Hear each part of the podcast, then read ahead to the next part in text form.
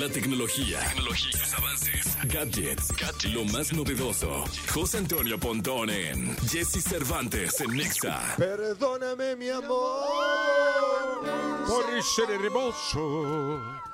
El hombre que está engalanando Cupertino, San José y sus alrededores, hasta San Francisco, bueno, hasta Oakland llega su belleza.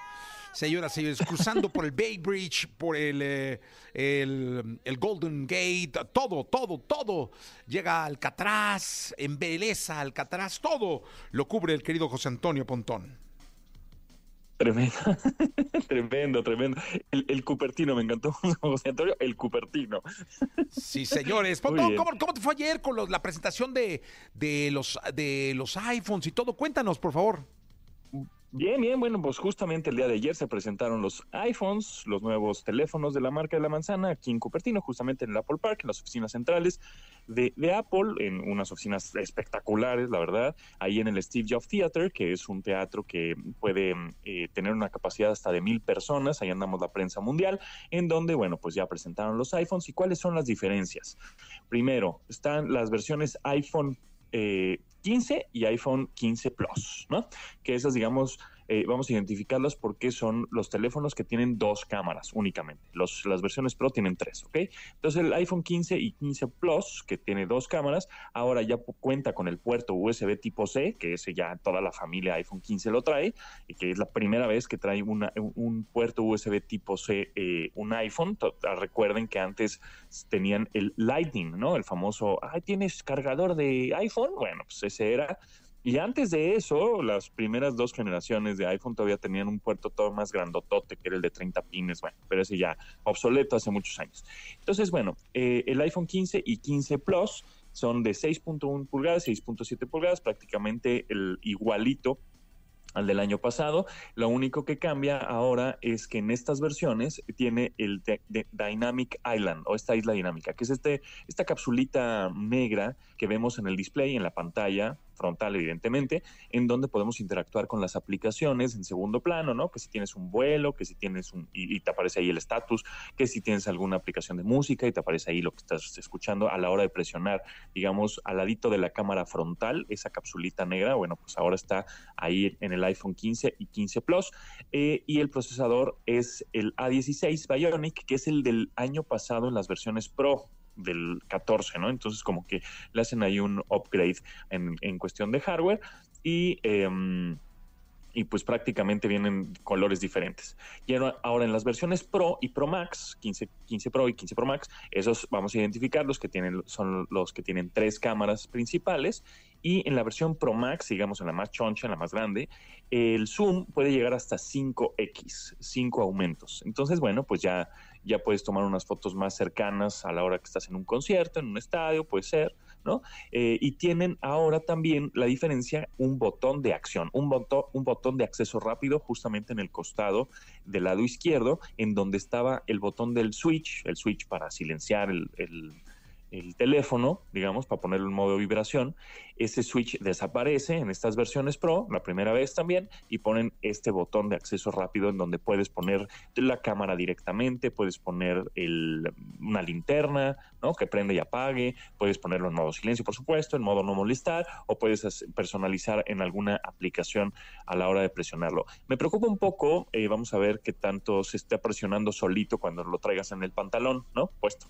Espero que no este, que se esté ahí prendiendo y apagando la linterna o prendiendo y activando la, la, cámara, pero bueno, eso ya lo probaremos cuando ya salgan al mercado, ya salgan en México el 22 de septiembre.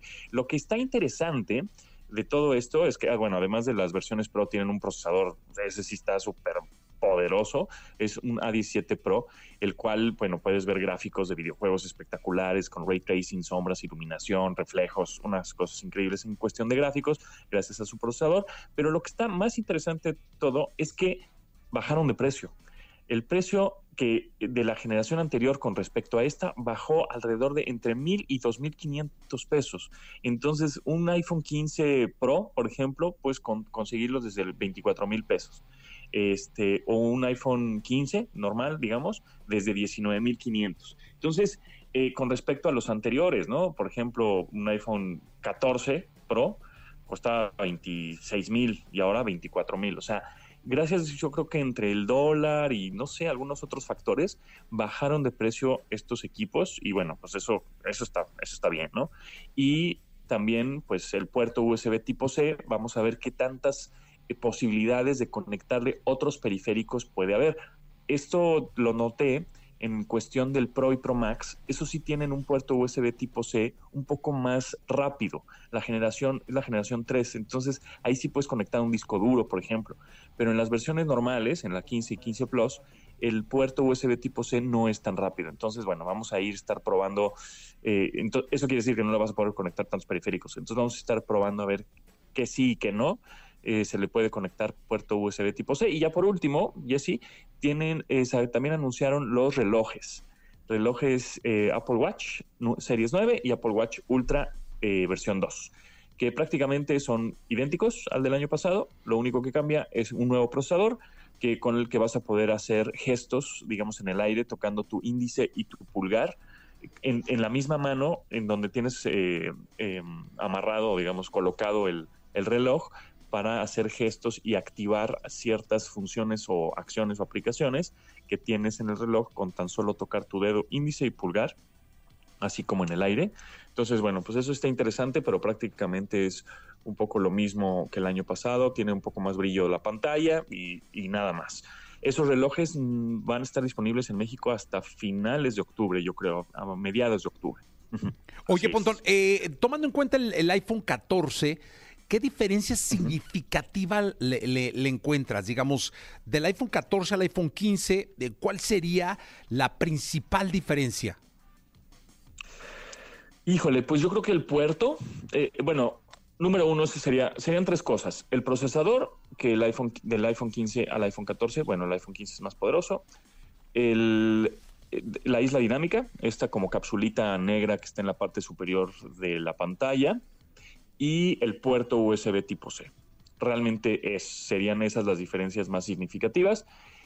teniendo esas en cuenta, bueno, habrá gente que diga, sí, a mí el puerto me encanta o, o prefiero, o sí me encanta tener la función de isla dinámica o necesito mucho más poder del procesador, pues adelante, ¿no? Pues vete por el 15.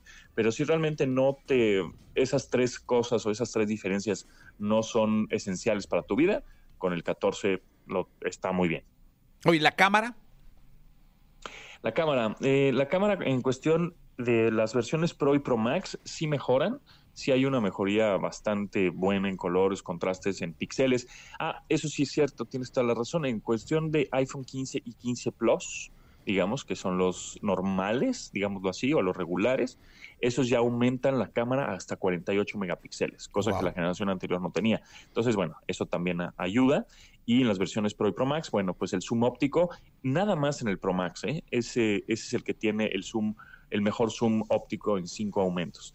Eh, generalmente eh, ya son muy parecidas a las del año pasado, tienen muy buenos igual colores, contrastes, pero pues nada más es si quieres un zoom extra, un, un poquito más de acercamiento, pues eso es suficiente para tener el Pro Max y iPhone 15. Oye, ¿y en el Apple Watch qué diferencia hay con el pasado?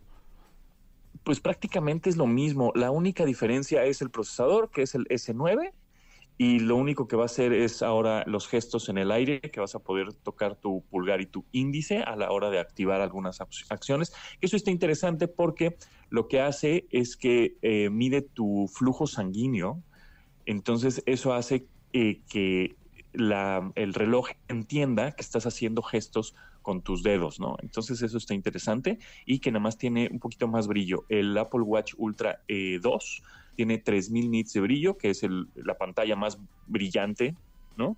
que han tenido o que han desarrollado para un Apple Watch.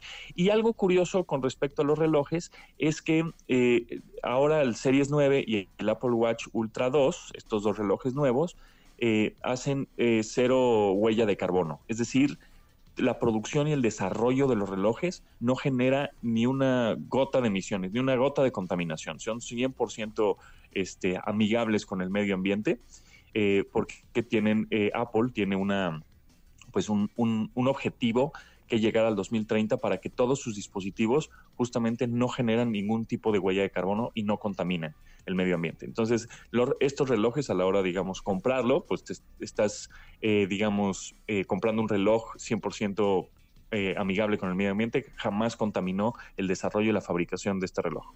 Pues ahí está. Eh, mi querido Pontón, muchas gracias. Suerte en el regreso. Gracias a ti, Jessy. Nos estamos escuchando. Que estén muy bien. Gracias. Eh, déjalo en visto. Piso 21, Nicky Jam. Buenos días. 8 de la mañana, 57 minutos.